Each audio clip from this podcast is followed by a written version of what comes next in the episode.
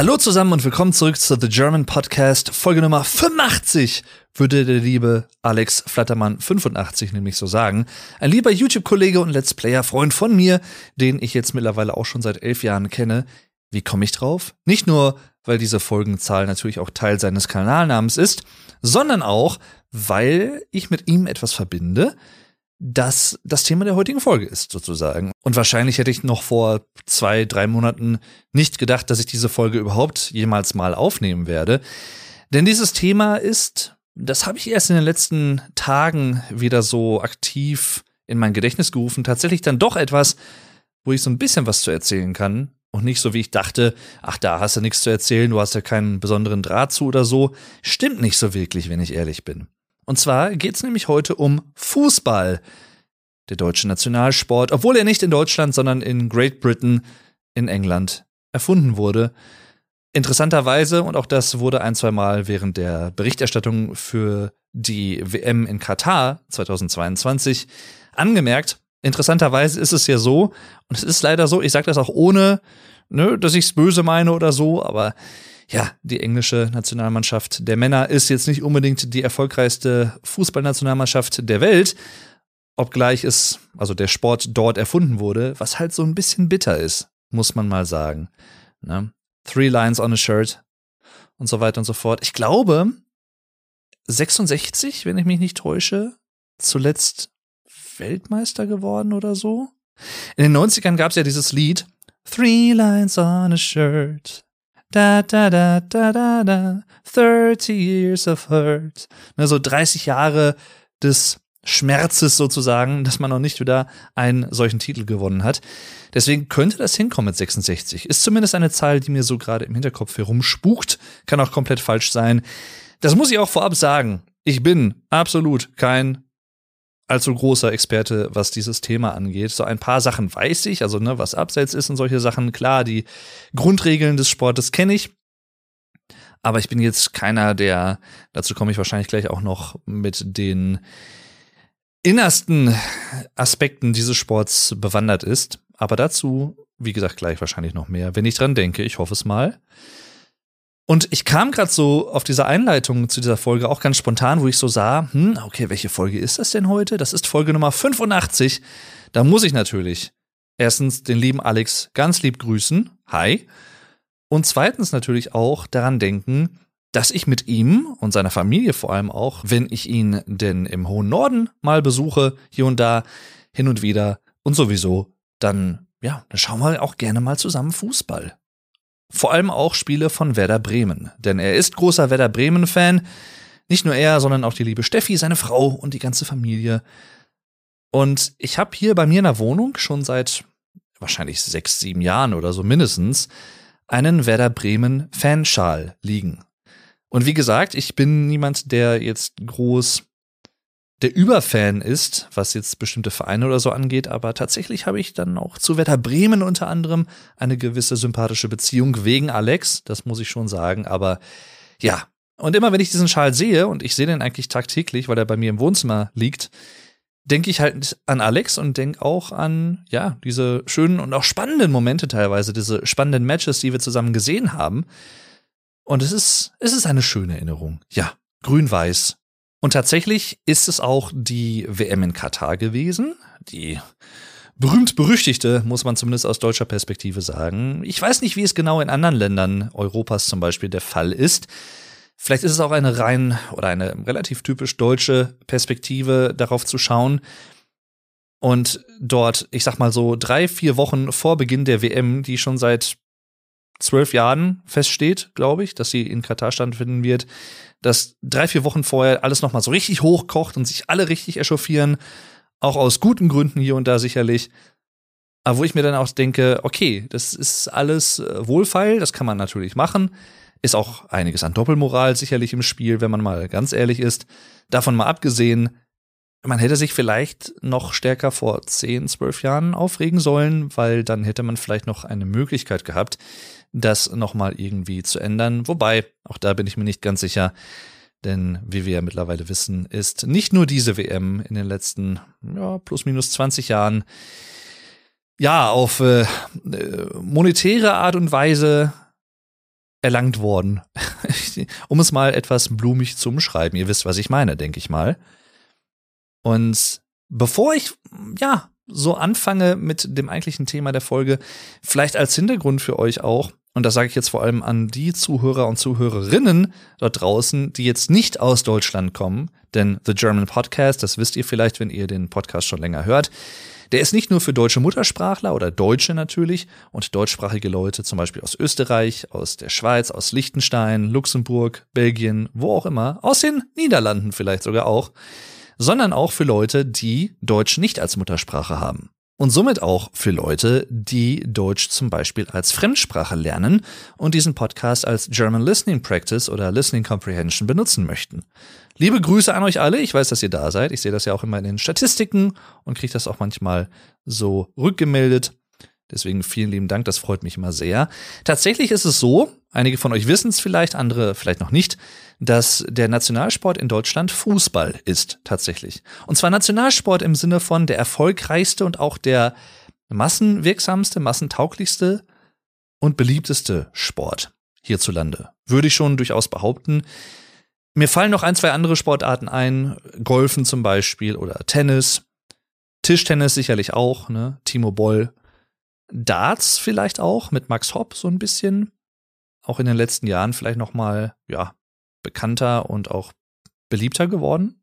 Vor allem auch bei jüngeren Leuten, beim jüngeren Publikum. Aber tatsächlich ist nach wie vor Fußball einfach the place to be. Der Sport der Sporte. Und das, obwohl, wie schon gesagt, der Sport gar nicht in Deutschland erfunden wurde. Und dass es diesen Sport in Deutschland auch schon sehr, sehr lange gibt, teilweise oder häufig über 100 Jahre sogar schon, das erkennt man auch an manchen Fußballvereinsnamen, zum Beispiel Schalke 04. Das 04 am Ende steht nämlich für 1904, das Gründungsjahr dieses Vereins, oder zum Beispiel Borussia Dortmund, aka BVB 09, also 1909 gegründet, fünf Jahre später. Und so weiter und so fort. Und es gibt auch manche Vereine, die wurden im späten 19. Jahrhundert gegründet. Und das hat sich dann bis heute gehalten. Und auch wenn man teilweise in die deutsche Bundesliga schaut, in die erste, zweite oder dritte und dann auch in andere Ligen, Regionalliga, Kreisliga, dort findet man häufiger solche Namen von Vereinen, wo eine Zahl drin steht, die dann auf das Gründungsjahr hinweist. Und die meisten davon, ja, die haben nichts mit diesem Jahrhundert zu tun, sondern tatsächlich mit dem letzten. Und viele Deutsche, nicht nur Jungen, aber früher wahrscheinlich noch vermehrt Jungen, heutzutage Jungen und auch viele Mädchen, wachsen mit diesem Verständnis, mit diesem kulturellen Verständnis auf, dass Fußball einfach eine große Sache in Deutschland ist, auch eine wichtige Sache, eine gesellschaftlich zusammenschweißende Sache letztendlich auch. Das ist tatsächlich etwas, was ich über die Jahre immer mal wieder gelesen und gehört habe. Und mein erster Impuls war tatsächlich zu denken, ach, das ist doch, ne, ja, jetzt redet man den Fußball größer, als er eigentlich ist, oder wichtiger vor allem, als er vielleicht eigentlich ist. Von wegen, ja, Fußball schweißt die Gesellschaft zusammen und bla bla bla. Und dann habe ich aber ein bisschen drauf rumgedacht und habe dann gemerkt oder habe mir zumindest klar gemacht irgendwo, das stimmt schon irgendwo. Und das hat auch nichts damit zu tun, ob man das selber jetzt gut heißt oder wie man selber dazu steht, aber das Fußball im Speziellen und auch Sport im Allgemeinen, vor allem auch Vereinssport, eine sehr zusammenschweißende Wirkung hat, eine teambildende Wirkung sozusagen auch natürlich. Gerade auch vielleicht bei Kindern oder Jugendlichen, die sich in ihrem Leben noch finden und die diese sehr enge soziale Interaktion auch häufig brauchen, um selber, ja, ein gewisses Maß an Teamgeist, an Rücksichtsnahme, an Zuversicht, an Zusammenarbeit, an Sinn für Gemeinschaft zu entwickeln, dafür sind tatsächlich Vereine nicht wirklich unwichtig, würde ich sagen. Und so bin ich letztendlich dann auch, ja, mit Fußball als Nationalsport in Anführungszeichen aufgewachsen, allerdings nicht im aktiven Sinne in dem Fall. Also ich war nie wirklich in einem Fußballverein. Ich war aber durchaus interessiert an Fußball. Jetzt auch nicht extrem oder so oder wie soll ich sagen, maßgeblich, aber durch meinen Vater bedingt, der übrigens Schalke 04 Fan ist, ja, habe ich hier und da auch mal Spiele mitgeschaut oder habe auch dann einiges, ja, daraus gelernt, diese Spiele zu schauen, an was zum Beispiel diese allgemein Fußballregeln angeht oder auch Spieler natürlich auch der damaligen Zeit, also späte 90er, frühen 2000er, so ne, Kevin Kurani und wie sie nicht alle hießen damals und so. Das war schon prägend tatsächlich. Und wie gesagt, das klingt komisch, weil ich habe selber nie aktiv in einem Verein gespielt, wohl aber in meiner Freizeit mit Freunden hier und da, auch natürlich in der Schule. Aber ich versuche das Ganze, wie so üblich bei so monothematischen Folgen, mal etwas chronologisch anzugehen. Und zwar habe ich schon überlegt, ich glaube, die früheste bewusste Fußballerinnerung, die ich habe, die war tatsächlich zur WM 98 in Frankreich, Frankreich. Das, äh, ja, war.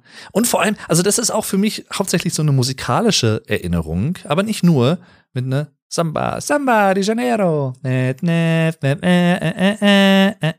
Kennt jeder das Lied, ne? Ich, ist, ich mag es auch bis heute, muss ich sagen. Wobei, vielleicht war es dann sogar die, was eine EM 96, glaube ich, ne? Dann in England auch? Oder wo die auch immer war? Ich weiß es nicht genau. Jedenfalls die EM 96 mit Three Lines on a Shirt ne, der inoffiziellen, in Anführungszeichen offiziellen englischen Fußballhymne und Nationalhymne sozusagen, zumindest für viele Fußballfans. Aber tatsächlich, ja, die 98er WM, das, das war's. Ich habe sie, glaube ich, nicht Zumindest kann ich mich nicht dran erinnern, wenn ich sie geschaut habe. Ich habe sie nicht aktiv im Fernsehen geschaut. Vielleicht habe ich hier und da mal ein, zwei Spiele mit meinem Vater gesehen, der sie sicherlich geschaut haben wird. Denn ja, er ist auch sehr an Fußball interessiert gewesen. Ich müsste ihn mal fragen, aber ich glaube, auch er war nie aktiv in einem Fußballverein in seinem Leben, auch nicht als Kind oder Jugendlicher. Also deswegen teilen wir dieses Schicksal sozusagen, sind aber gleichwohl, ja, potenziell prinzipiell an diesem Sport interessiert. Die späten 90er, das war so meine PlayStation 1 Zeit. Das war so die Zeit, in der ich wirklich aktiv angefangen habe, gewisse Spiele zu spielen. Spyro the Dragon, 98 rausgekommen.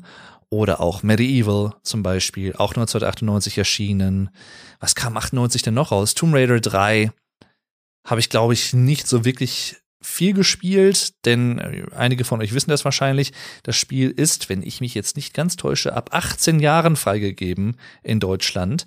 Ich glaube, das einzige Tomb Raider Spiel von damals tatsächlich mit dieser Altersfreigabe. Aber wir hatten damals so eine Kladde mit Sicherungskopien für die PlayStation 1. Natürlich haben wir diese ganzen Spiele auch im Original besessen, ist ja klar. Und äh, ja, da waren alle Spiele alphabetisch geordnet. Also nicht nach Genre, nicht nach Altersfreigabe oder so. Kann man im Nachhinein sagen, okay, da war mein Vater, der diese Spiele gebrannt hat. Äh, ja, etwas ähm, laissez-faire, ne, etwas optimistisch. Aber ja, es hat mir jetzt nicht geschadet letztendlich. Jedenfalls hattest du da dann sowas wie Spyro und vorher kam dann Silent Hill. Irgendeine Seite vorher. Und für mich war es halt alles zugänglich. Und so kam es dann auch, dass ich gewisse Spiele hier und da mal angespielt habe, die jetzt nicht unbedingt was für den damals siebenjährigen Dave waren. Ja, äh, Duke Nukem Time to Kill zum Beispiel kann ich mich dran erinnern, dass ich das an den Anfang gespielt habe und total verstört war. Ähm, Driver. Was habe ich denn noch gespielt damals? Ach, und so viel. Und auch FIFA 98 natürlich.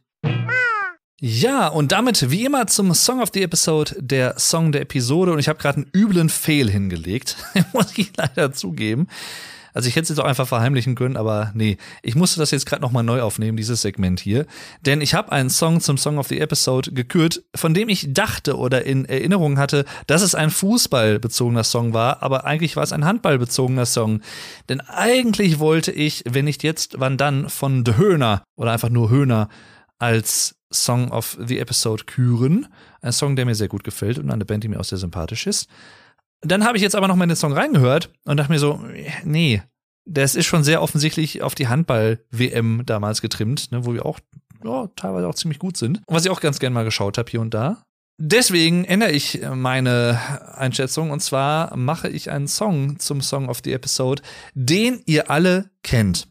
Also auch selbst Leute, die sich überhaupt nicht für Fußball interessieren, nicht im allergeringsten, den hast du gehört, wenn du ein Kind der 90er bist zumindest, oder vielleicht auch 2000er, dann kennst du das. Und auch natürlich, ich sag mal, ältere Leute, 60er, 70er, 80er Kinder, die kennen diesen Song, wenn sie irgendwie Medien konsumieren, auch in den 90ern konsumiert haben. Das ist halt einfach Wahrscheinlich eines der krassesten One-Hit-Wonder. Aber es ist so krass One-Hit-Wonder, dass noch nicht mal jemand im Normalfall den Titel dieses Songs kennt und auch nicht den Interpreten, aber jeder kennt diesen Song. Und zwar ist die Rede von dem Lied Tub Thumping, dem Song Tub Thumping von Chumbawamba, so heißt die Band. Chumbawamba. Das kennt ihr. I get knocked out. Da da da da da. Da da da da da da da. I get knocked out.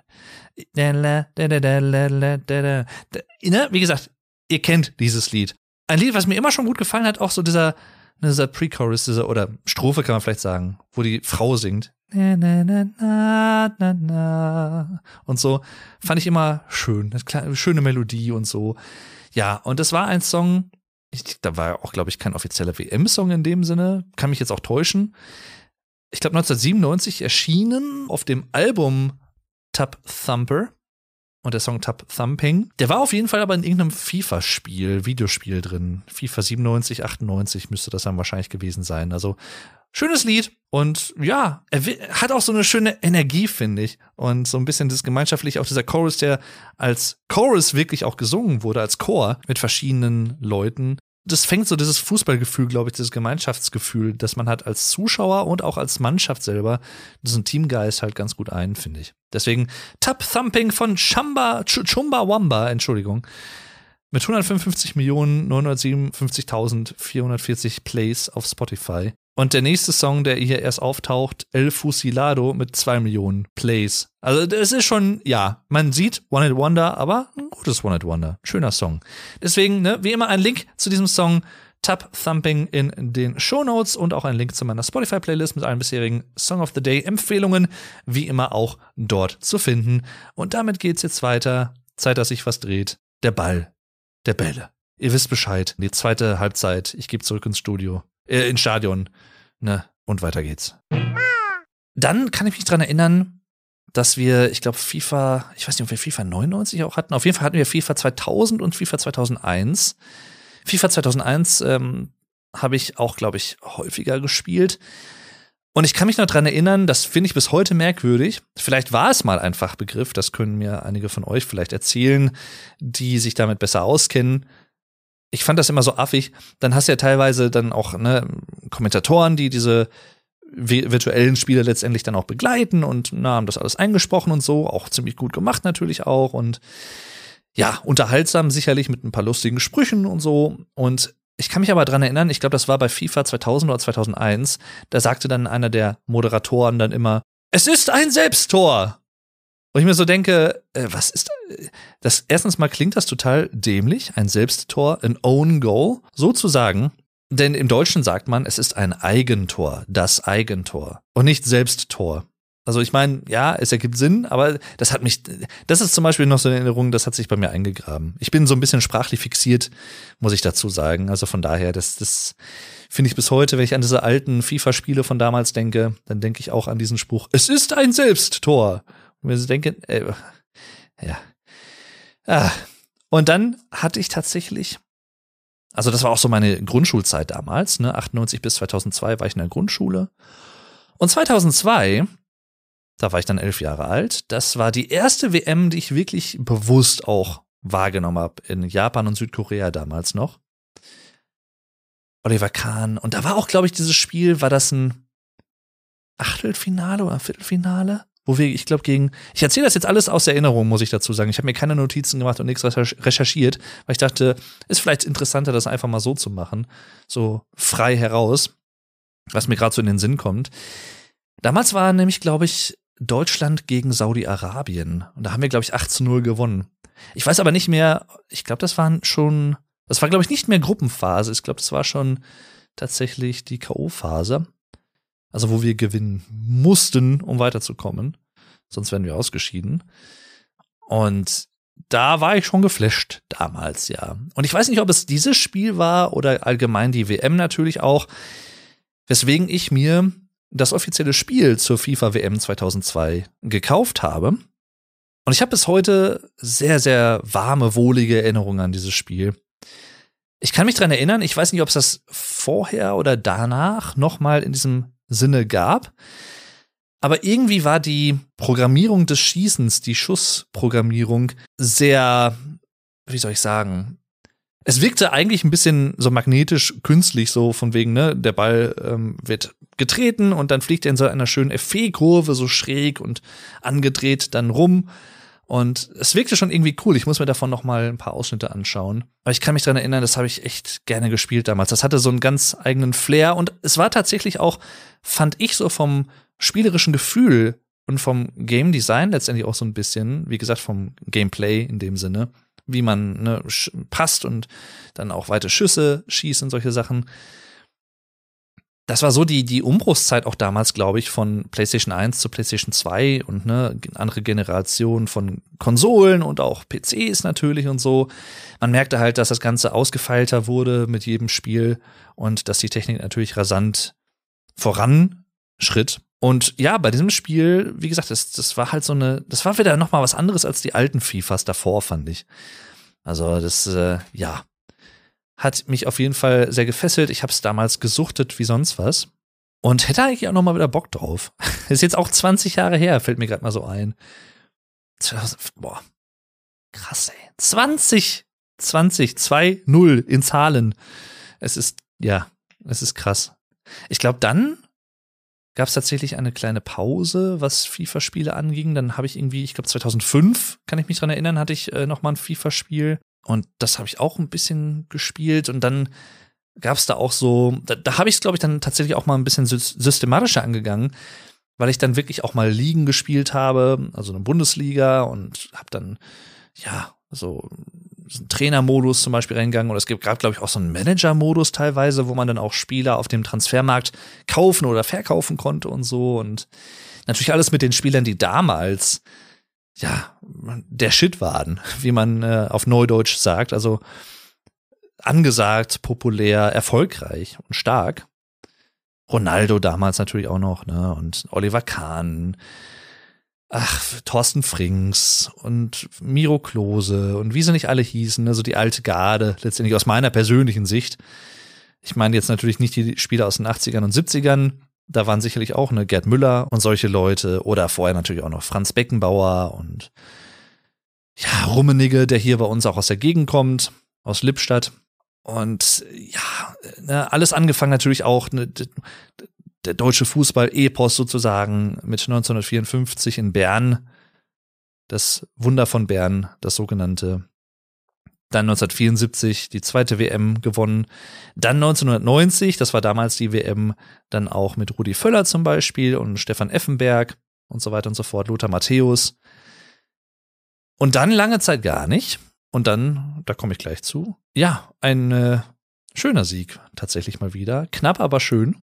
Jedenfalls, ja, 2005, ne? Und dann, das war halt auch die Zeit, wo ich dann auch vermehrt, da war ich dann schon auf dem Gymnasium, auch mit Freunden hier und da nochmal gebolzt habe, wie man im Deutschen auch gerne sagt, auf dem Bolzplatz, der Bolzplatz, also ein Fußballplatz sozusagen, ein, wie eine Art Wiese, jetzt nicht unbedingt so akkurat mit Seitenlinien oder Torlinien oder sowas oder echten Toren teilweise auch, sondern einfach, ne, ein Stück Wiese.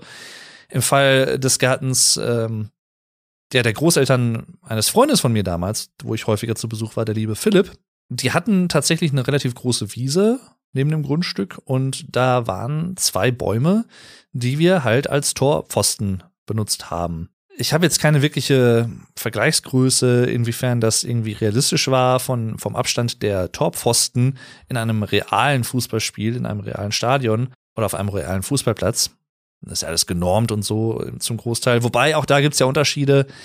Ne? Es gibt ja auch zum Beispiel Indoor-Fußball, wo man dann auch mit Bande spielt teilweise und so. Auch das finde ich immer sehr interessant.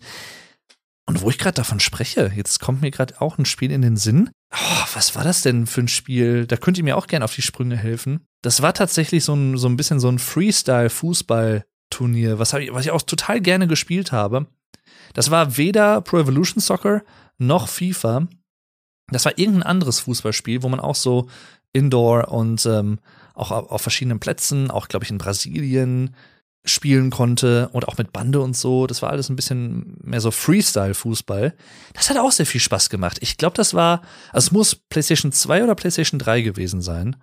Kann auch PlayStation 3 erst gewesen sein. Ich bin mir nicht ganz sicher. Jedenfalls, äh, ja, ne, diese zwei Bäume, um darauf zurückzukommen, haben wir dann als Tor benutzt und ich war tatsächlich meistens Torwart. Ich kann mich aber noch dran erinnern, ich habe, glaube ich, also wir haben das dann zu dritt gespielt. Philipp, Pascal und ich. Ne? Wir waren so drei enge Freunde damals und haben uns dann häufig auch da getroffen, haben dann auch Fußball gespielt, gerade auch im Sommer und so und im Frühling. Und ich kann mich noch dran erinnern, ich habe, glaube ich, einmal habe ich Pascal, ich glaube, so richtig weggegrätscht, so ein bisschen so Blutgrätsche, wie man das äh, so nennt, so eine richtig, äh, ja, wie soll ich sagen, gewalttätige Grätsche. Wobei ich das natürlich nicht so meine, weil ne, ja, Freunde gewesen und warum soll ich das tun? Aber letztendlich ist das ja auch Teil des Fußballs, ne? Grätschen und versuchen den Ball zu klären im besten Fall, also den Ball auch zu erwischen und nicht nur den Gegenspieler, dann ist es eher ein Foul, wenn man den Ball nicht erwischt und so. Ja, und äh, da kann ich mich noch dran erinnern.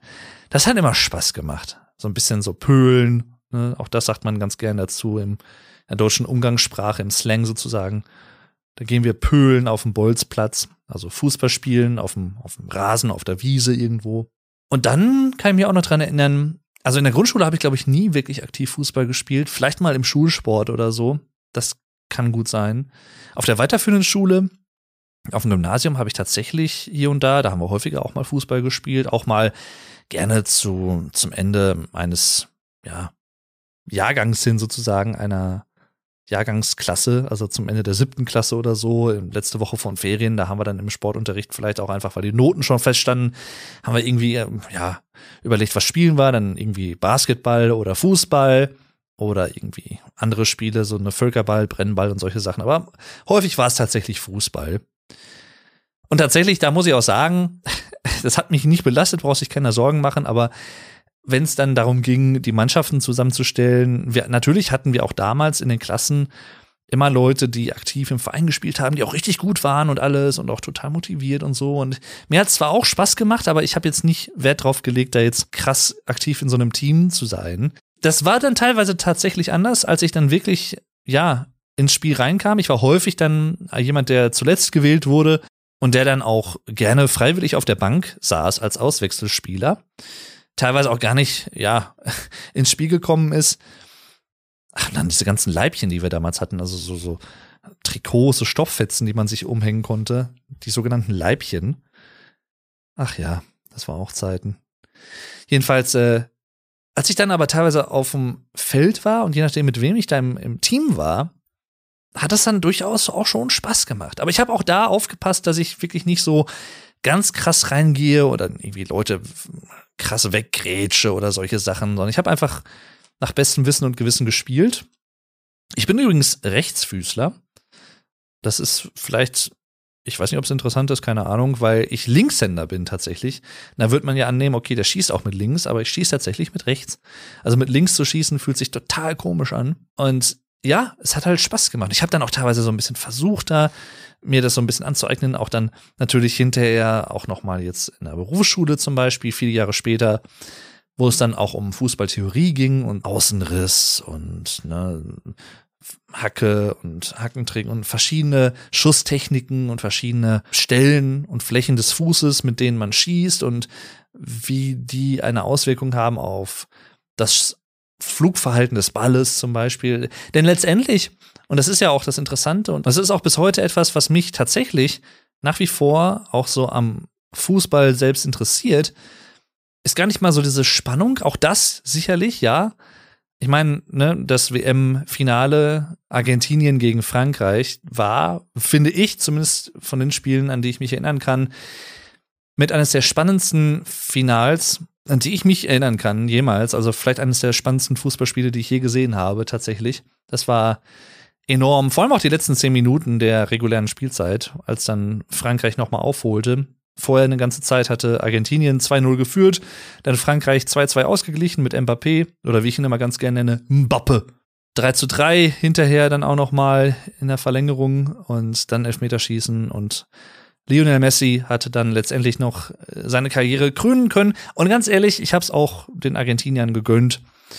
Denn äh, ja, auch es gilt sicherlich das meine ich jetzt gar nicht böse, aber vielleicht gibt es hier und da von, von, von der Gestik und vom, vom Gestus her, von der ganzen Art und Weise des Auftritts sympathischere Mannschaften da draußen.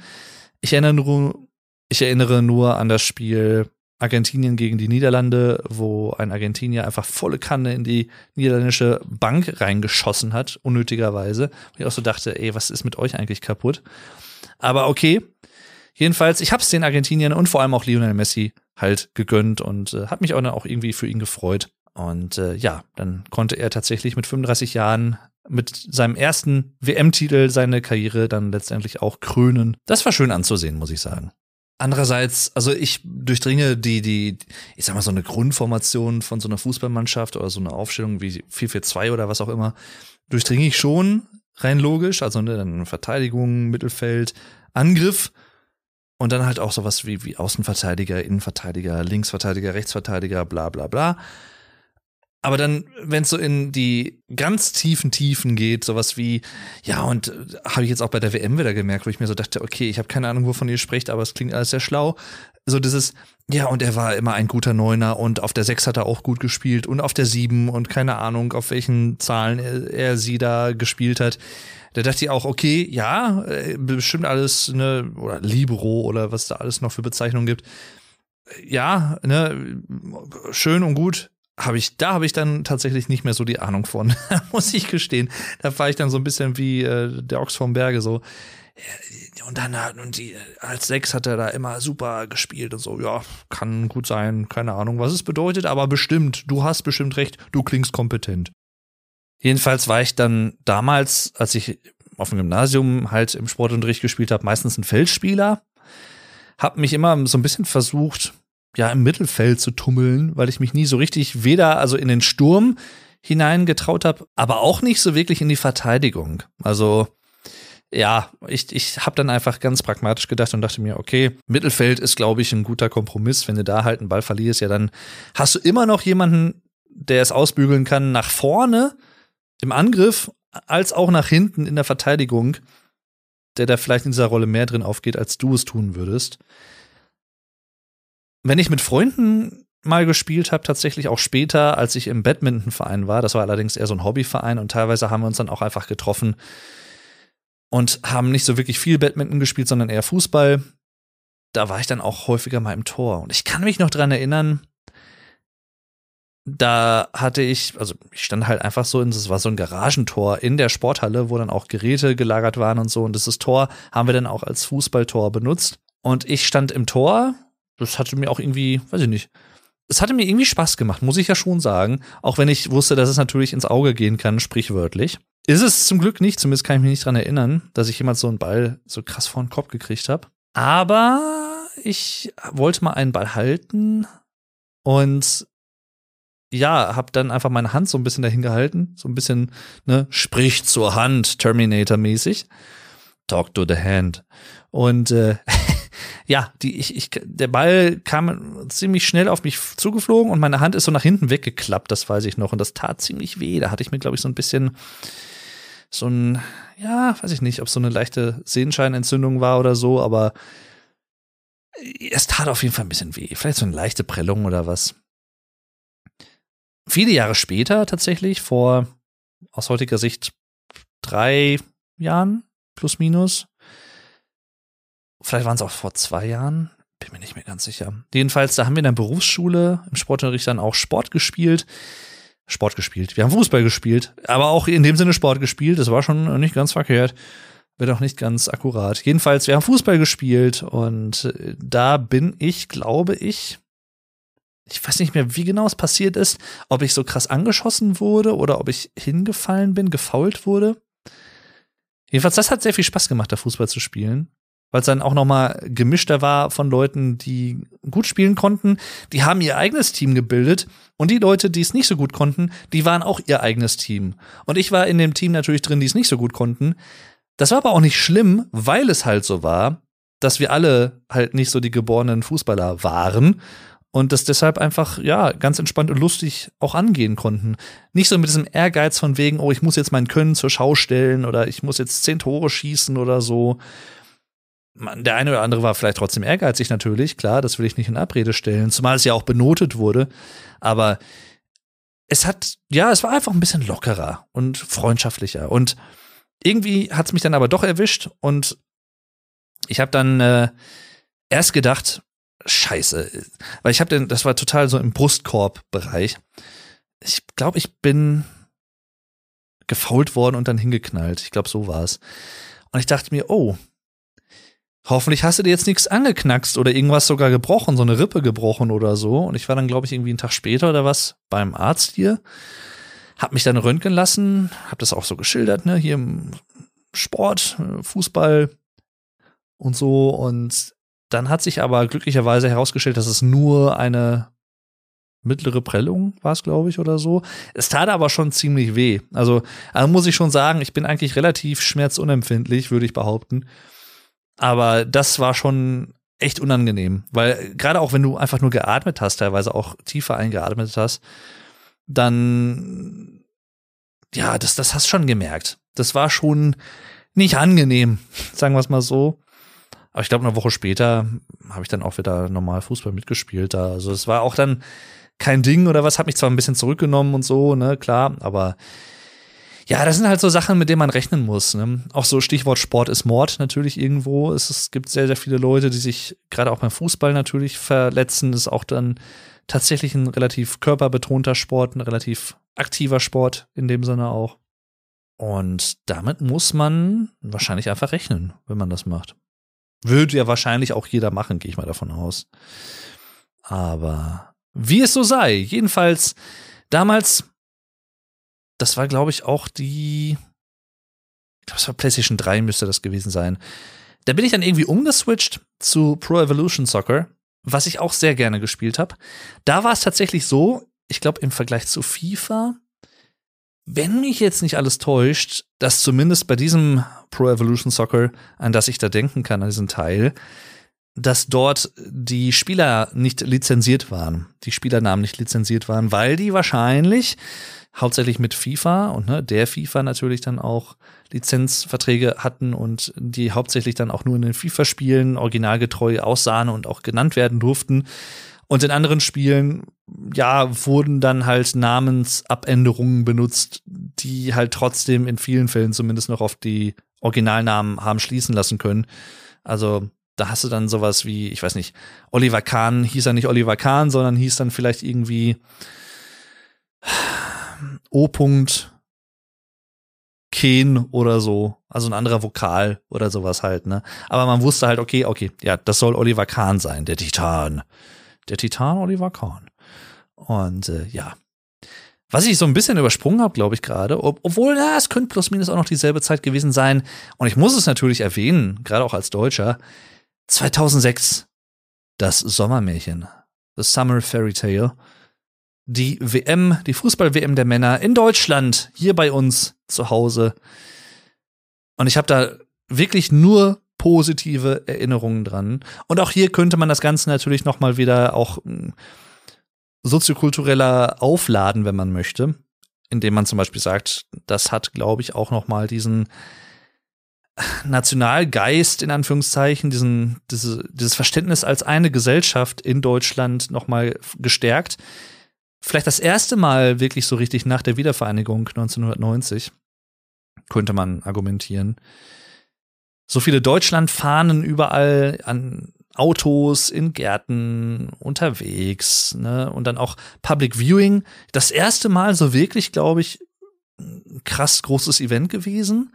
Ich weiß nicht, ob allgemein bei WMs oder EMs, aber wenn ich mich recht entsinne, tatsächlich in Deutschland, glaube ich, das erste Mal 2006 durch diese Heim-WM natürlich dann auch ja so, ein, so eine große Sache gewesen.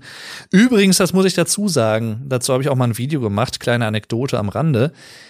Public Viewing als Anglizismus im Deutschen bedeutet, ne, Rudel gucken sozusagen. Also ein öffentliches Event, wo dann viele Leute sich auf einem Marktplatz oder so treffen vor einer großen Videoleinwand und zusammen ein Fußballspiel, eine Live-Übertragung eines Fußballspiels gucken. Das ist Public Viewing in Deutschland oder nicht nur Fußball, sondern auch andere Events, Sportevents und so weiter und so fort. Im amerikanischen ist ein Public Viewing etwas komplett anderes. Und zwar habe ich das auch erst einige Jahre später gelernt.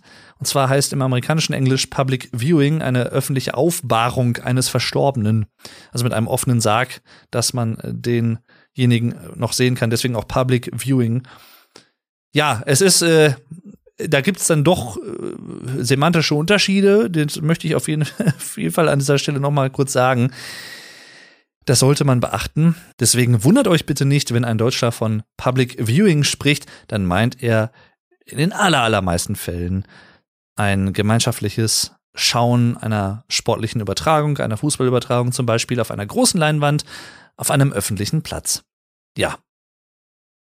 Ich meine, bei der EM 2004 in Griechenland gab's das noch nicht so wirklich hier in Deutschland in dem Ausmaß. Ich meine, das hätte tatsächlich erst 2006 angefangen. Kann mich aber auch täuschen. Jedenfalls auch da 2006. Ja, das war halt einfach eine schön. Aber auch die EM 2004, an die habe ich auch einige gute Erinnerungen. Also ich habe, glaube ich, seitdem wirklich alle EMs und WMs seit 2002 geschaut. Nicht immer zu 100 Prozent, aber wirklich zu einem Großteil tatsächlich. Und damals natürlich 2004 die große Sensation, Griechenland ist Europameister mit Otto Rehagel als Trainer, deutscher Trainer. Das war damals in aller Munde natürlich totale Sensation und auch da kann ich mich an äh, wirklich gute Spiele erinnern. Aber zurück zum Sommermärchen 2006. Es gibt dazu auch eine interessante Doku tatsächlich. Kennen einige von euch vielleicht auch das Sommermärchen. Muss ich auch mal wieder gucken, die das Ganze so begleitet mit Jürgen Klinsmann damals noch als Nationaltrainer. 2002 war es ja noch Rudi Völler. Der wurde dann abgelöst von Jürgen Klinsmann, seinem damaligen Co-Trainer. Und ja, Cleansy, wie wir ihn hier ganz gerne auch nennen, der hat da schon, ja, zu wissen, gewusst, es ermöglicht, es vollbracht sozusagen diesen sportlichen Geist nicht nur in die Mannschaft, sondern auch in die Wohnzimmer der Republik und auch in die Gesellschaft als solches zu transportieren, zusammen mit der Mannschaft natürlich. Die Mannschaft, wie auch der offizielle Name unseres Nationalteams ist. Letztendlich haben wir es nicht gewonnen. Ich glaube, wir sind. Waren wir Dritter geworden oder so? Ich bin mir nicht mehr ganz sicher ich meine, oder so Dritter oder so wären wir, glaube ich, geworden. Ich glaube, wir haben im dritten Spiel, also im Spiel um Platz drei, glaube ich, gegen Portugal gespielt. Kann das sein? Und da hat, glaube ich, da haben wir dann, glaube ich, gewonnen. Ich bin mir gar nicht mehr sicher, ehrlich gesagt ja, das war halt, wir haben das bei Freunden dann teilweise auch geguckt, bei, bei befreundeten Nachbarn damals noch auf der Straße, wo wir damals wohnten, in der Gartenhütte. Das weiß ich noch, da haben wir dann immer zusammen Spiele geschaut und haben gegrillt zusammen und dann, ach, das war, war einfach schön. Ich war damals 15 Jahre alt, mein Bruder war gerade 10 geworden. Also das war, war einfach rundum einfach eine schöne Zeit. Ich habe interessanterweise an die EM 2008 nicht so wirklich viele aktive Erinnerungen tatsächlich eher an die WM 2010. Und es ist ja wie häufig im Leben, das habe ich ja eben auch schon mal hier und da indirekt zumindest angesprochen, man verbindet mit gewissen Ereignissen oder Großereignissen ja vielleicht auch dann immer so ein bisschen das, wo man gerade zu diesem Zeitpunkt in seinem Leben stand und was man erlebt hat. 2010 war ich 18, 19, so um den Dreh. Und ich war in der zwölften Klasse. Und ich kann mich daran erinnern, das war die WM der Vuvuzelas. Nicht zu verwechseln mit Uwe Seeler, ein äh, dieses Jahr verstorbener, sehr bekannter deutscher Fußballer, der beim HSV, beim Hamburger SV unter anderem auch gespielt hat. Soweit ich mich erinnere. Also auch zumindest vom, aus Hamburg kommt, kam. Und ja, diese Tröten, diese südafrikanischen Tröten, denn diese WM fand in Südafrika statt, die waren dann in aller Munde, sprichwörtlich. Und auch bei uns in der Schule. Und einige hatten die mitgenommen. Und ich kann mich dran erinnern, das war auch so eine Szene, die hat sich irgendwie eingebrannt. Bei uns im Forum, also in so einer großen Halle quasi in der Schule, wo dann auch die Oberstufe dann auch drinnen Pause machen durfte, haben wir dann auch meistens gemacht, vor allem auch wenn das Wetter schlecht war natürlich.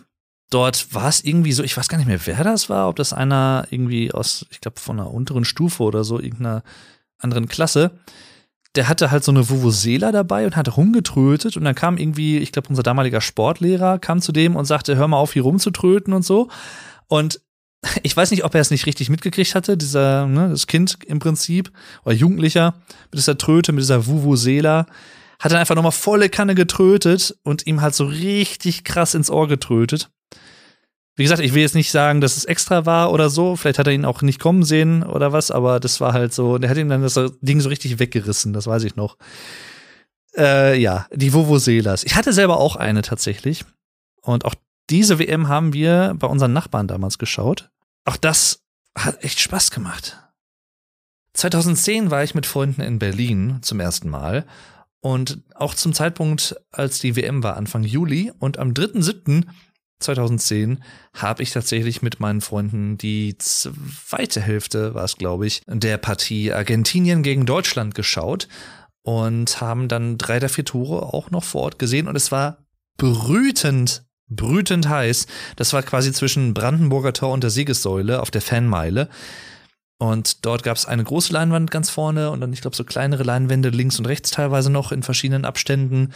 Und halt auch so, so große Sprenkleranlagen, wo man sich drunter stellen konnte, weil es wirklich, wirklich warm war. Und ich habe geschwitzt wie Hulle. Also war schon heftig, aber auch da diese Erfahrung, diese Gemeinschaftserfahrung äh, ist schon geil gewesen. Also ich denke da auch sehr, sehr gerne dran zurück, tatsächlich ich kann auch tatsächlich gut und auch problemlos mit anderen Mannschaften mitfiebern und auch sehr variabel. Also jetzt auch gerade bei dieser aktuellen WM 2022 im Spiel, sage ich ganz offen und ehrlich, Argentinien gegen die Niederlande, war ich halt ja für die Niederlande. Weil, und das habe ich auch im Laufe dieses Matches, dieser Partie wieder gesehen, habe ich ja eben auch schon angesprochen, die Argentinier teilweise ein bisschen unsympathisch gespielt und gewirkt haben, auf mich persönlich. Aber jetzt im letzten Spiel, Argentinien gegen Frankreich, war ich wieder für die, für die Argentinier. Also ich kann da auch tatsächlich switchen.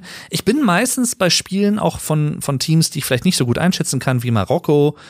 Also jetzt, ne, Marokko gegen Kroatien oder so. Spiel um Platz drei, wo jetzt Kroatien gewonnen hat.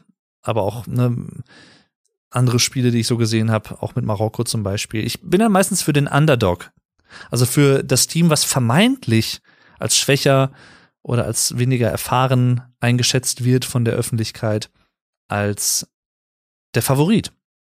Einfach weil es spannender ist, auch zum Mitfiebern tatsächlich und weil ich es denen auch einfach gönne. Also ich habe zum Beispiel Marokko auch komplett gegönnt, dass sie jetzt Vierter geworden sind. Das ist halt der größte Erfolg für eine afrikanische Mannschaft bei einer WM bisher, zumindest der Männer. Ich weiß nicht, wie es bei den Frauen ist.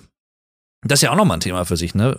Deutscher Frauenfußball, der auch extrem, extrem erfolgreich ist. Interessanterweise, kleine Anekdote auch hier, fällt mir gerade so ein. Ich weiß nicht mehr, wann es war. Ob es auch 2006, 2007, 2008 irgendwie um den Dreh war, müsste es eigentlich gewesen sein. Und ich weiß auch nicht, warum die bei uns gespielt haben, weil ne, die haben in Bruchhausen, das ist quasi ein relativ ja, kleiner Ort, ein kleines Dorf letztendlich hier bei uns im Stadtgebiet.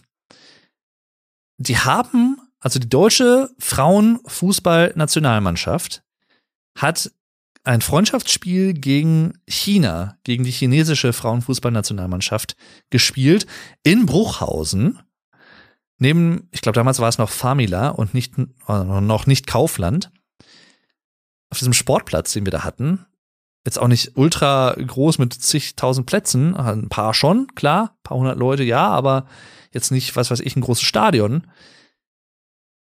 Aber halt schon irgendwie eine Flutlicht und so, das schon, also schon professioneller Fußballplatz, in Anführungszeichen, das schon.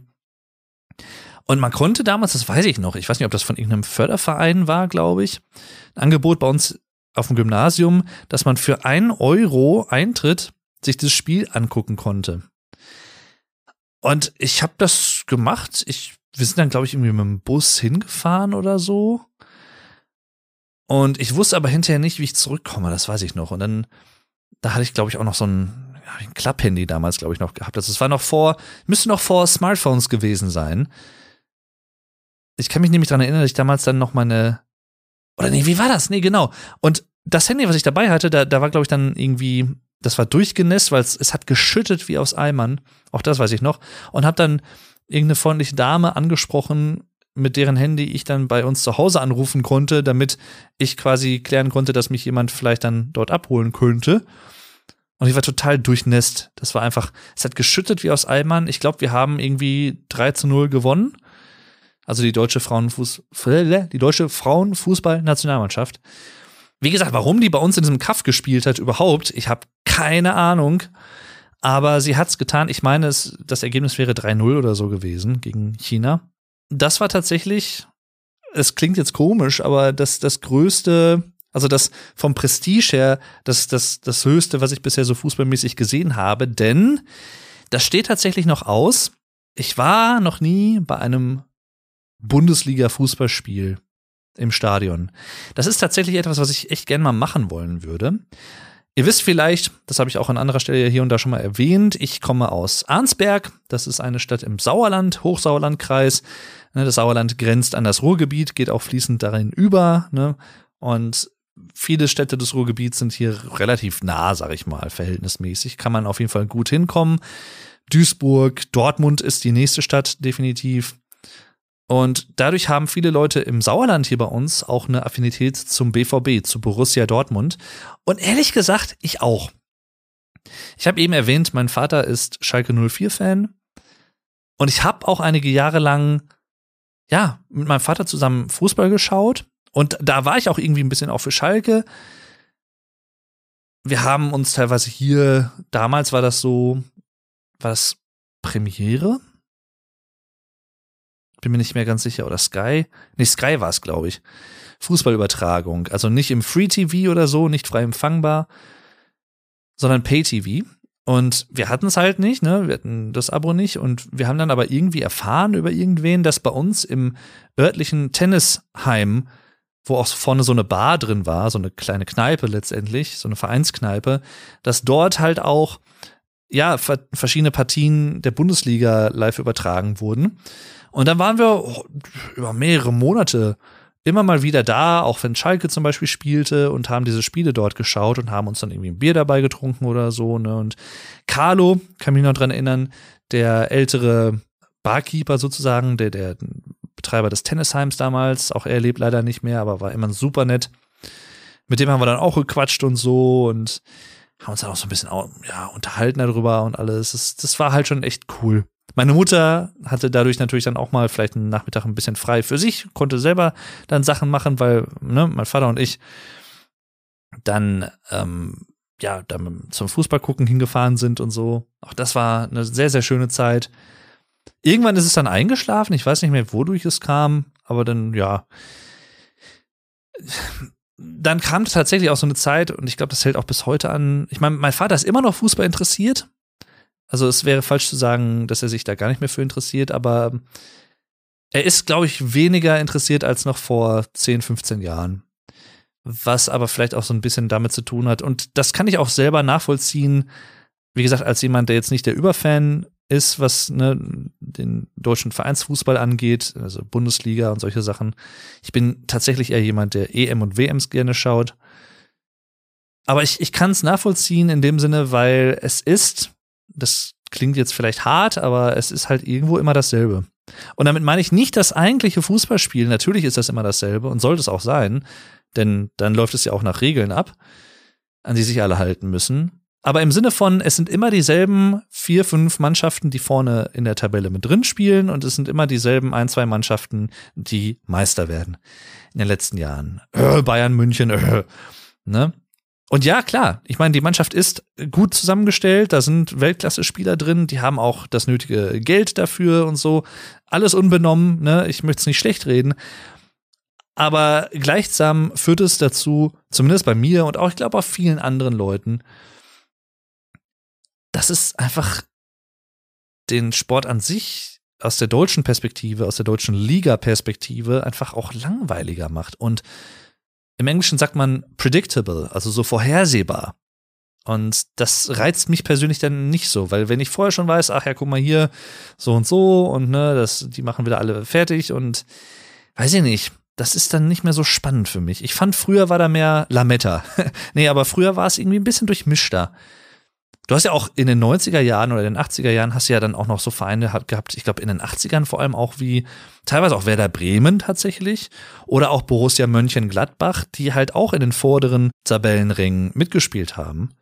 und auch hier und da mal Meister geworden sind. Und irgendwann gewann dann, ja, vor allem auch der FC Bayern, das Poster Child für diesen Effekt, immer mehr an Dominanz. Und auch andere Summen wurden gezahlt, nicht nur als Gehälter für die Sportler, sondern auch als Transferablösen. Das ist tatsächlich auch nochmal ein Thema für sich. Da könnte man eine ganz eigene Episode drüber machen. Deswegen will ich es jetzt nur kurz anreißen. Ja, auch ich finde, die Gehälter und die Gehaltssphären bescheuert und absolut realitätsfern. Wer was anderes behauptet, heutzutage im Profifußball, zumindest bei den Männern, bei den Frauen, auch das ist wieder eine Unfairheit sozusagen. Ähm, das ist total unfair natürlich wieder. Also Equal Pay im äh, Profifußball, Frauen und Männer, nicht so wirklich vorhanden. Nach wie vor nicht.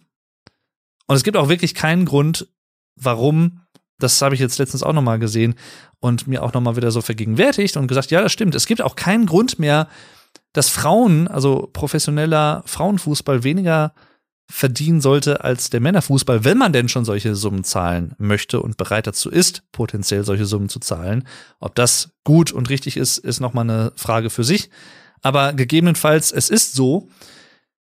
Ich meine, man muss sich nur mal vor Augen führen, ne, ich glaube, das letzte Spiel der deutschen Frauen-Nationalmannschaft haben 18 Millionen Leute oder so geschaut. Ich kann mich jetzt mit der Zahl komplett vertan haben. Vielleicht waren es nicht 18 Millionen, sondern nur 8 Millionen oder so. Auf jeden Fall einige Millionen. Wirklich für Frauenfußball, und das meine ich jetzt gar nicht abwertend, sondern einfach nur feststellend, eine wirklich, wirklich gute Zuschauerquote.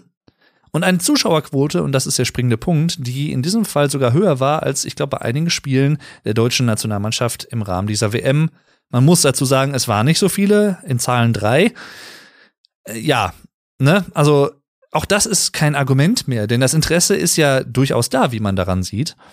Also dieses Argument, was man früher, glaube ich, häufiger gesagt hat, von wegen, ja, aber ne, die Einschaltquoten für Frauenfußball bei solchen Veranstaltungen, das, die sind ja auch nicht so gut im Vergleich zu den Männern und die sind ja auch deswegen auch, die Männer sind erfolgreicher und deswegen kann man denen auch mehr zahlen und ne, höhere Werbegelder, die da im Spiel sind und bla bla bla.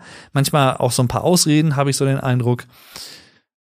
Das kann man ja heute, in dem Sinne fällt das ja auch weg als Argument und da fällt mir halt persönlich ad hoc zumindest kein anderes gutes, stichhaltiges Argument mehr ein, warum Frauen nicht halt auch mehr Preisgelder, höhere Preisgelder verdienen sollten im Profifußball als aktuell. Also, ja. Ne? Ich sehe aber auch kein, keine Möglichkeit, es ja denn der ganz hypothetischen oder des ganz hypothetischen Szenarios, mal davon abgesehen, dass sich alle Fußballvereine und Fußballverbände auch weltweit zusammenschließen und sagen, ja, wir schrauben alle mal drei Gänge runter und ne, die Gehälter passen sich wieder einem etwas humaneren Niveau an, ohne Millionenbeträge und so. Wird aber nicht passieren, weil, wie gesagt, auch da spielen Werbegelder und solche Sachen eine Rolle. Das ist ja durchaus, und das mögen manche Leute, die sich gar nicht für Fußball interessieren, vielleicht so ein bisschen als Schwachsinn abtun oder belächeln, von wegen, ja, Fußball, ne, dann die 22 Leute auf dem Platz und schießen und laufen einen Ball hinterher. Ja, klar, das ist es, aber die Maschinerie dahinter ist ja durchaus gigantisch. Also, das sind nicht nur die Vereine, sondern es sind auch Übertragungslizenzen, es sind Sponsorings auf Trikots, es sind Stadien, die gesponsert werden und dann den Namen von gewissen Versicherungen haben, ne? Signal Iduna Park zum Beispiel in Dortmund vom BVB und so weiter und so fort. Allianz Arena in München. Ja, wie gesagt, Transfergelder und was es nicht alles gibt. Also das, das ist so eine Maschinerie dahinter. Ticketpreise natürlich auch und auch Kapazitäten von Stadien, was da an Geld bei rumkommt, zumindest an Umsatz und sicherlich auch bei vielen Vereinen in der ersten Bundesliga auch guter Gewinn hier und da. Dann auch Sportartikelhersteller, die dann Verträge mit Fußballvereinen schließen, Adidas, Puma und wie sie nicht alle heißen. Fußballschuhe von gewissen Herstellern und sowas. Ne. Da steckt schon echt ein ganzer Rattenschwanz dran. Also das kann man nicht anders sagen. Jedenfalls, um in der Chronologie der Ereignisse zu bleiben. 2014, die nächste WM und eine WM, die ich bis heute sehr, sehr gerne in Erinnerung habe. Natürlich aus deutscher Sicht, weil wir Weltmeister geworden sind. Das vierte Mal. 54, 74, 90, 2014. Es gab 2006 übrigens zum Sommermärchen zur WM in Deutschland einen Song der deutschen Rockband Sportfreunde Stiller. 54, 74, 90, 2006, ja, so stimmen wir alle ein. Mit dem Herz in der Hand und der Leidenschaft im Bein werden wir Weltmeister sein. Das Ganze wurde dann, weil es nicht geklappt hat, obviously, nochmal für 2010 abgeändert. 54, 74, 90, 2010. Ich glaube, weiß ich gar nicht, ob es 2014 auch nochmal eine andere Version von dem Lied gab, zum dritten Mal dann. Ich glaube nicht. Da haben wir es aber dann letztendlich geschafft, durch Mario Götze, damals auch noch beim BVB gespielt, wenn mich nicht alles täuscht, der in der 117. Minute der Nachspielzeit, glaube ich, war es, das erlösende Tor geschossen hat gegen Argentinien. Das 1 zu 0, das einzige Tor des ganzen Matches. Und es war an Spannung auch kaum zu überbieten. Aus meiner deutschen Perspektive tatsächlich auch eines der spannendsten Spiele, die ich gesehen habe. Wie gesagt, neben dem aktuellen Finale Argentinien gegen Frankreich, was auch wirklich wow. Ich habe da mitgefiebert. Das, da, doch, also Adrenalin war schon durchaus da, weil ich steigere mich in sowas dann auch teilweise ein bisschen rein, bewusst auch tatsächlich, weil es mir einfach Spaß macht, so mitzufiebern. Ich glaube, das ist halt auch so ein Teil der Faszination Fußball. Wie gesagt, im Stadion wahrscheinlich noch mal tausendmal stärker, aber auch zum Zusehen für mich persönlich im Fernsehen oder so. Ne, das ist, die Stimmung kommt trotzdem rüber, auch die Stimmung des Stadions, die Geräuschkulisse natürlich, selbst wenn es halt nur eine Übertragung ist. Aber ja, ich, ich lasse mich da auch gerne mal mitreißen. Das macht einfach Spaß, auch dieses Mitfiebern, vor allem wenn es so eine enge Kiste ist. Und du weißt auch, es ist ein K.O.-Spiel. Das heißt, es muss einen Gewinner geben. Einen Unentschieden kann es nicht geben.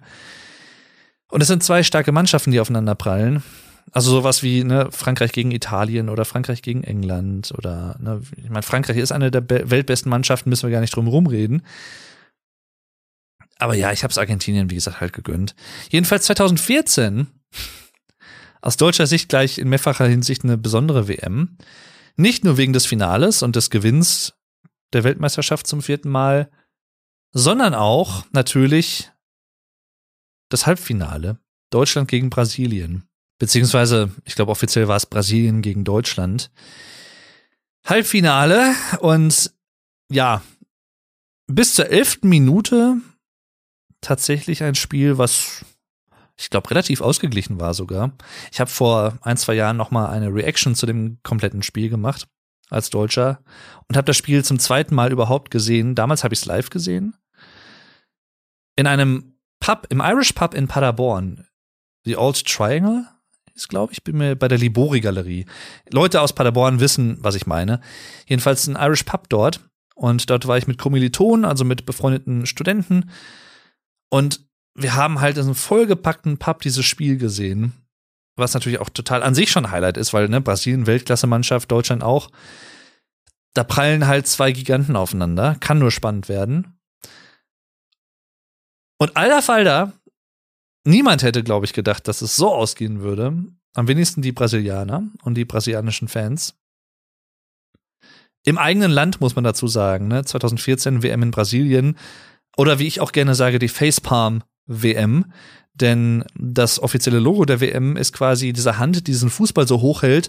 Die Hand ist gelb und der Fußball ist grün, also die ne, Nationalfarben Brasiliens und so, auch mit Blau noch mit drin. Und das sieht aber so aus, wie als wenn jemand eine so eine Facepalm-Geste macht, so oh, total genervt oder so oder ne, und muss ich jedes Mal dran denken, wenn ich das Logo sehe, bis heute. Und das dachten sich wahrscheinlich die Brasilianer und die brasilianischen Fans dort auch vor Ort.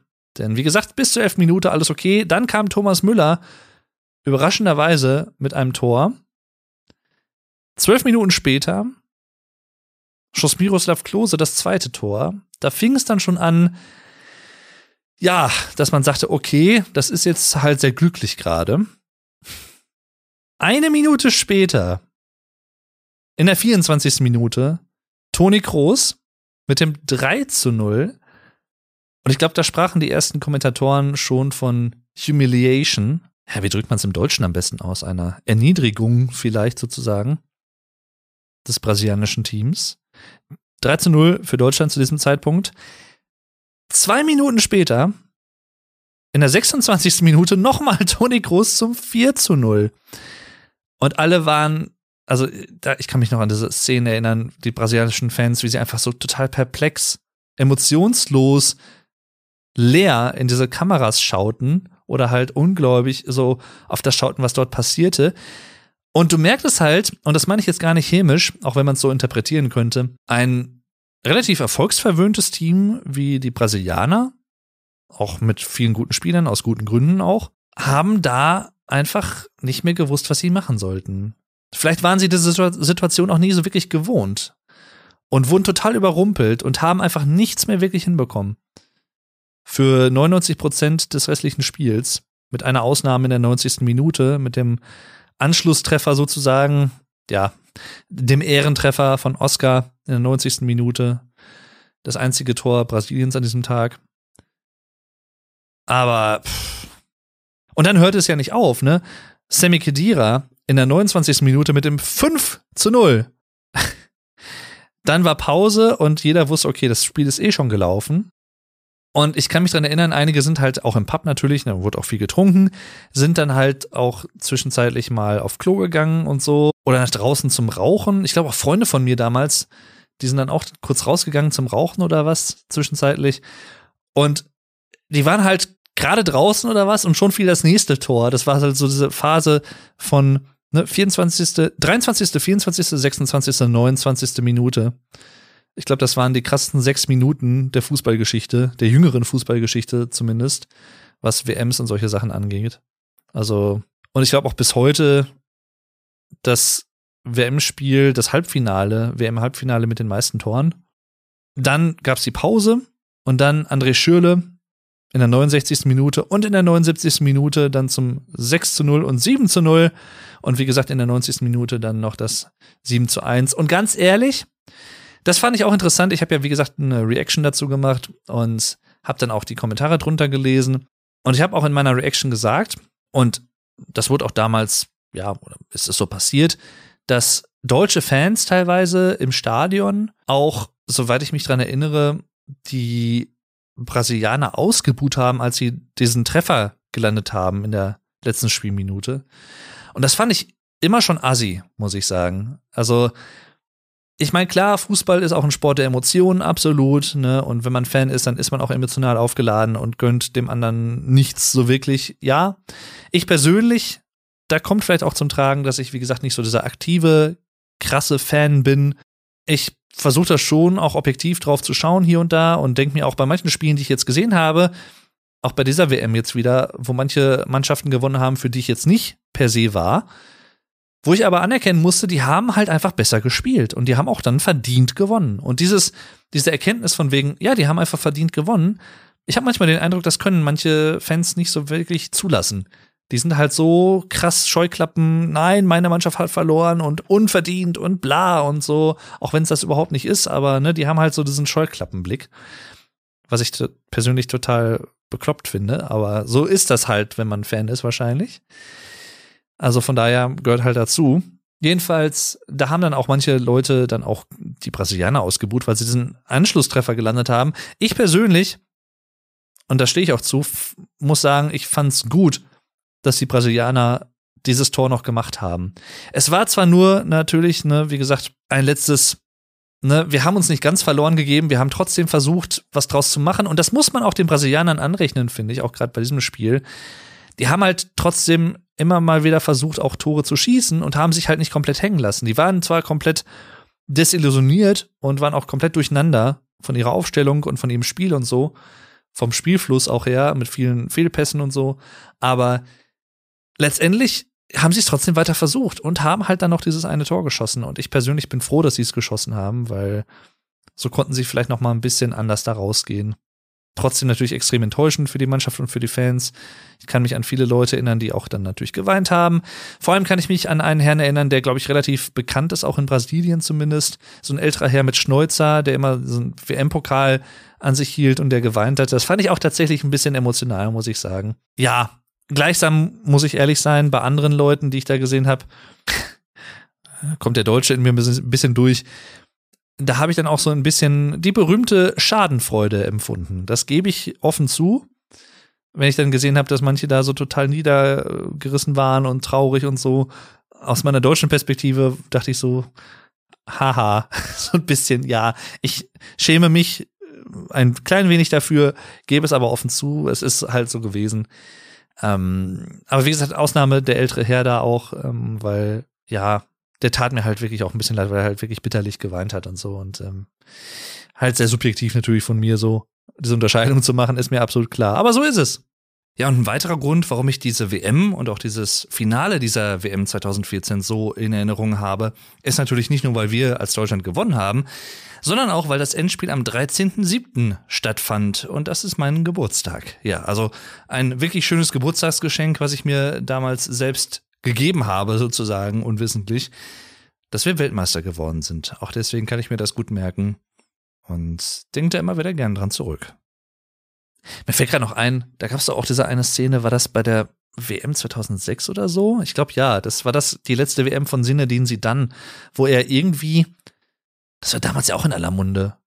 Da hat er, glaube ich, irgendwie jemandem seinen, den, seinen Kopf in den Brustkorb gerammt oder so. Das weiß ich noch. Irgendwie so ein Foul. Und ich meine, war das Oliver Kahn? Ich will jetzt nichts Falsches erzählen, aber irgendwer hat doch irgendwen angespuckt oder so. Oder ich, nee, ich glaube auch Rudi Völler wurde, glaube ich, auch 1990 oder so angespuckt von irgendeinem Spieler oder so. Irgendwas war da. Ja, ja, also. Puh. Und auch, ne, komme ich nochmal zurück auf äh, Argentinien gegen die Niederlande von dieser WM jetzt. Da gab es ja auch einige Tumultszenen, wo es richtig aggressiv war, wo auch die ganze Ersatzbank aufgesprungen ist, teilweise in, aufs Feld und so. Also, ei, ei, ei. Auch das ist zum Beispiel, ne, so, generell so diese interessanten sportlichen Szenen von Fußballspielen, von großen Fußballspielen der, letzten, der letzten Jahre und Jahrzehnte.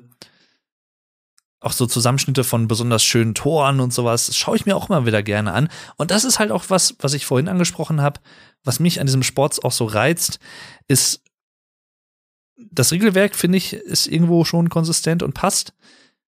Aber es ist auch die Ästhetik des Sports. Also gerade auch bei Frauen tatsächlich, vielleicht unterschätzt, weil klar, wir sind sehr erfolgreich als deutsche Frauennationalmannschaft hier in Deutschland, ne, die ist, die ist wirklich sehr, sehr erfolgreich, auch mehrfache Weltmeister, auch mehrfach nacheinander, soweit ich weiß.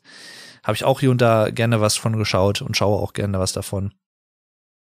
Aber auch da die, die flüssigen Bewegungen und ne, die, die Pässe, die gespielt werden, auch die Flugkurven der Bälle, die teilweise so exakt präzise berechnet wirken, weil die Technik dieser Spieler einfach so gut ist. Ich meine, Lionel Messi, mir ging es so ein bisschen auf den Sack, da kann er selber aber nichts für, weil er halt einfach gut ist. Das muss man halt einfach anerkennen, ob man ihn jetzt mag oder nicht. Er ist halt einfach ein, einer der weltbesten Spieler gewesen und ist es bis heute, aller Zeiten, ist so.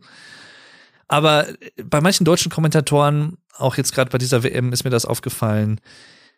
Ah, so immer wenn Argentinien am Ball war, auch wenn Messi gar nicht jetzt aktiv irgendwie in dieser Situation irgendwas gemacht hatte, aber Lionel Messi und hier ist Lionel Messi und Lionel Messi. So in jedem Satz wurde er, weiß ich nicht, zigmal erwähnt und auch hoch erkoren und ach, er macht das alles und ja und hm, und Messi und oh, und das ging mir ehrlich gesagt, ich kann es verstehen, wie gesagt, ich kann es absolut nachvollziehen, dass sie das machen. Würde ich an deren Stelle wahrscheinlich auch machen, weil er ist halt einfach sehr sehr gut. Aber es war halt manchmal so ein bisschen too much, fand ich auch. Also muss ich leider einfach sagen, so ein bisschen, ja, ähm, Praise ist vollkommen okay, ne? Man kann auch solche Leute und deren Qualität natürlich hier und da immer mal wieder auch hochpreisen, absolut gerechtfertigt. Aber manchmal artet es dann doch auch ein bisschen ausgefühlt, finde ich. Also es ist nicht nur bei ihm, sondern auch bei Cristiano Ronaldo, der Kapitän Portugals, der zumindest aktuell so der Stand, soweit ich weiß, seine Karriere damit beenden musste, dass Portugal ausgeschieden ist. Und er relativ schnell dann in die Kabine gegangen ist, auch dann weinend noch gefilmt wurde. Kann ich auch absolut verstehen, dass er sich so gefühlt hat, natürlich. Ich meine, wer nicht in der Situation. Und es tat mir auch irgendwo so ein bisschen leid für ihn, muss ich sagen. Auch wenn er jetzt nicht mein absoluter Lieblingsspieler war, weil er mir nie so sonderlich sympathisch irgendwie rüberkam. Ja, Ne? Aber das, das sind halt die Schicksale des Fußballs. Und auch Schicksale, mit denen man selber auch teilweise mitfiebern kann, wenn man sich so ein bisschen drauf einlässt. Also, obwohl man selber damit ja gar nichts direkt zu tun hat, aber ja, wie gesagt, das ist, wäre jetzt eigentlich ein schöner Schlusspunkt. Jetzt habe ich doch relativ lange über Fußball gesprochen und ich dachte erst, ach, das schaffst du doch eh nicht. So viel hast du nicht zu erzählen, aber doch. Jedenfalls, wie gesagt, das ist noch ein Ziel, was ich habe. Zum Beispiel beim Werder Bremen oder im, im Weserstadion ein Werder Bremen-Spiel zusammen mit dem lieben Alex und der Steffi zu sehen. Das werden wir sicherlich irgendwann mal machen. Oder halt auch hier im Signal Iduna Park, ne, im Signal Iduna Stadion vom BVB irgendein Spiel zu sehen. Da bin ich sicherlich mal irgendwie dabei, könnte ich mir vorstellen. Wäre ich nicht abgeneigt. Auch wenn ich jetzt, ja, seit vielen Jahren schon nicht mehr so aktiv die Bundesliga verfolge, sondern tatsächlich eher jemand bin, der WMs und EMs gerne guckt. Aber ja, wie gesagt, für manche Mannschaften habe ich trotzdem einfach Sympathien nach wie vor. Wie gesagt, der BVB, Bremen zum Beispiel. Also von daher.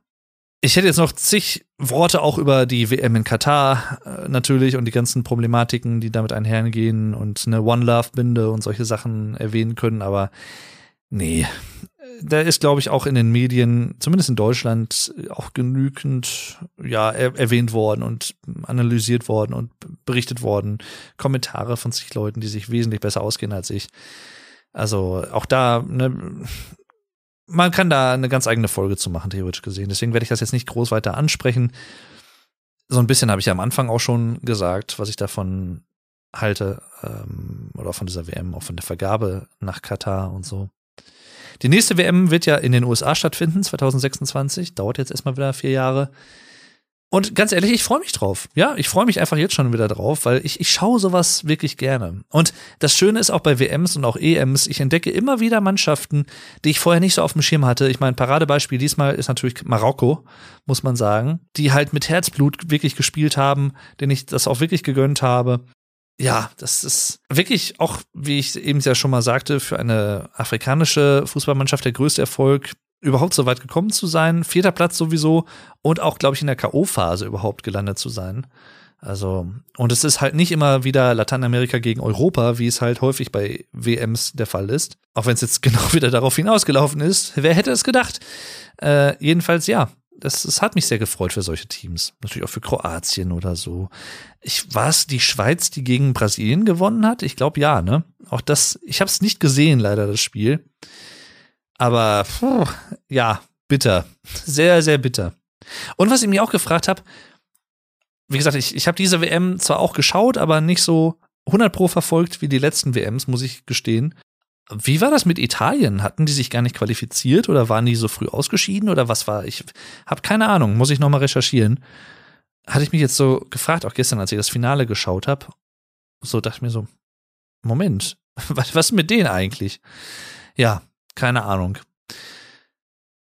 Das fasst es eigentlich ganz gut zusammen. Ich habe jetzt viel über Fußball gesprochen und doch nicht wirklich so eine Expertenahnung. Aber ja, natürlich an dieser Stelle auch aus meiner deutschen Perspektive zum Ende dieser Folge. Vielen Dank für die Kommentierung, lieber Bela Reti, der mit dem Halbfinale natürlich sein letztes Spiel hatte, ne, seinen 66. Geburtstag und jetzt aufgehört hat. Der hat mich auch viele, viele Jahre begleitet immer mit seiner Kommentierung, die ich immer sehr mochte. Aber auch Tom Bartels äh, unter anderem und jetzt auch bei dieser WM als Co-Kommentator mit Sandro Wagner und so fand ich sehr, sehr gelungen, auch sehr amüsant und ein bisschen auch lockerer, vielleicht so ein bisschen locker flockiger, bisschen frecher auch hier und da von der Kommentierung her, wo sich auch wieder viele Leute echauffiert haben, aber das können wir in Deutschland ja eher am besten, von daher wundert mich das nicht im geringsten. Egal, jedenfalls, äh, ja, Fußball. Fußball ist unser Leben, Fußball regiert. Oh, da muss ich, da denke ich gerade noch an eine Sendung, die ich auch teilweise geschaut habe. Und zwar Doppelpass im DSF damals. Die gibt's glaube ich, auch nicht mehr. Das fällt mir gerade noch ein, die habe ich sehr gerne geschaut, wo dann auch verschiedene Fußballgrößen dabei waren, ja, Franz Beckenbauer und Uli Hoeneß und wie sie nicht alle hießen und dann Rudi Völler und dann über verschiedene Spiele debattiert haben und so vor Publikum. Ich glaube, das war immer bei so einem in so einem Autohaus oder so war das, glaube ich. Das habe ich mal gerne geguckt. Das war halt teilweise auch sehr kontrovers. Manchmal wusste ich auch gar nicht, worum es ging. Aber ja, es, es war trotzdem interessant. So die Dynamik des Gesprächs einfach. Und das andere muss ich auch noch erwähnen, ne? Evergreens, ich werde sich für immer lieben, weil die Dynamik einfach klasse war. Gerhard Delling und Günther Netzer. Das wahrscheinlich prickelndste Kommentatoren-Duo der deutschen Fußballgeschichte. Die habe ich auch immer sehr gerne gehört. Und ich kann mich noch, ich glaube, das war zur WM 2010 in Südafrika, wo auch dann Gerhard Delling und ähm, Günther Netzer wir da co-kommentiert haben, beide zusammen. Und irgendwie hatte dann Gerd Delling was Lustiges erwähnt. Und das ist eine schöne Anekdote zum Schluss eigentlich. Und Günther Netzer, der immer sehr todernst guckt und sehr ernst auch analysiert hat und äh, ja, und äh, ne, so auch so ein bisschen wirklich, ja, ernst, so ein bisschen seriös wirkt und versuchte das alles auch klar zu analysieren und so, der dann irgendwie loslachen musste. Und ne, Günther Netzer bitte nicht übel nehmen, ich meine das nicht böse, aber es sah halt ein bisschen gruselig aus, wie er da lachte. Weil es so ungewohnt war, weil er normalerweise nie wirklich so lachte, sondern immer so ein bisschen griesgräbig, also ernst in die Kamera guckte und so serious war. Und dann fing auf einmal an, da loszulachen. Die Szene gibt's bestimmt noch auf YouTube. Gerhard Delling und Günther Netzer, Günther Netzer lacht. Äh, ja, das, das wirkte etwas äh, be befremdlich. Irgendwie. so ein bisschen, muss ich sagen. Ja, und damit jedenfalls, äh, ne, Jogi Löw muss natürlich auch noch kurz erwähnt werden, langjähriger Fußballnationaltrainer, auch WM-Trainer 2014, mittlerweile von seinem damaligen Co-Trainer Hansi Flick abgelöst, der trotz des Ausscheidens der deutschen Nationalmannschaft zum zweiten Mal nacheinander in der Vorrunde nach 2018 in Russland trotzdem Nationaltrainer bleiben soll. Ich meine, damals war es noch Jogi Löw 2018, aber jetzt eine Hansi Flick, erste WM mit ihm als Nationaltrainer. Der soll wohl trotzdem Fußballnationaltrainer bleiben. Ja, und natürlich, ich meine, klar, muss man vielleicht auch einfach noch mal den Charisma-Bolzen Jürgen Klopp erwähnen. Vor einigen Jahren noch sehr beliebter und erfolgreicher Trainer bei Borussia Dortmund gewesen und seit 2015, gerade nochmal nachgeschaut, Trainer vom FC Liverpool in Great Britain. Ja, auch jemand, der das, das, das Herz auf der Zunge hat, wie man in Deutschen, im Deutschen sagt, in Deutschland. Und der für mich immer sehr sympathisch war. Also, selbst, ich glaube, selbst Leute, selbst meine Mutter zum Beispiel, die jetzt nicht wirklich viel mit Fußball anfangen kann, die mag Jürgen Klopp, weil Jürgen Klopp einfach geil ist. Punkt. Das muss man so sagen. Hilft alles nichts. Jedenfalls danke fürs Zuhören. Das war meine Folge zu einem Thema, wo ich nie gedacht hätte, ich würde es überhaupt aufnehmen. Bis zur WM jetzt tatsächlich. Und auch ein Thema und eine Folge, wo ich gedacht hätte, dass ich wahrscheinlich nicht so viel zu erzählen hätte und es dann doch irgendwie hatte. Es ist manchmal interessant, ja. Jedenfalls, jetzt habe ich irgendwie wieder Bock, FIFA zu spielen oder Pro Evolution Soccer oder irgendwelche anderen Spiele.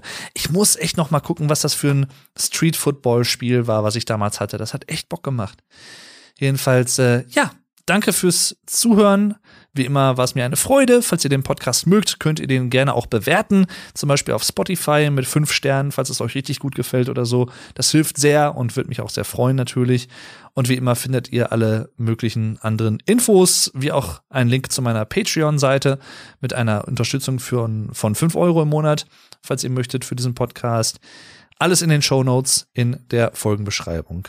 Und damit danke fürs Zuhören, macht's gut, bis zum nächsten Mal und tschüss, euer Dave.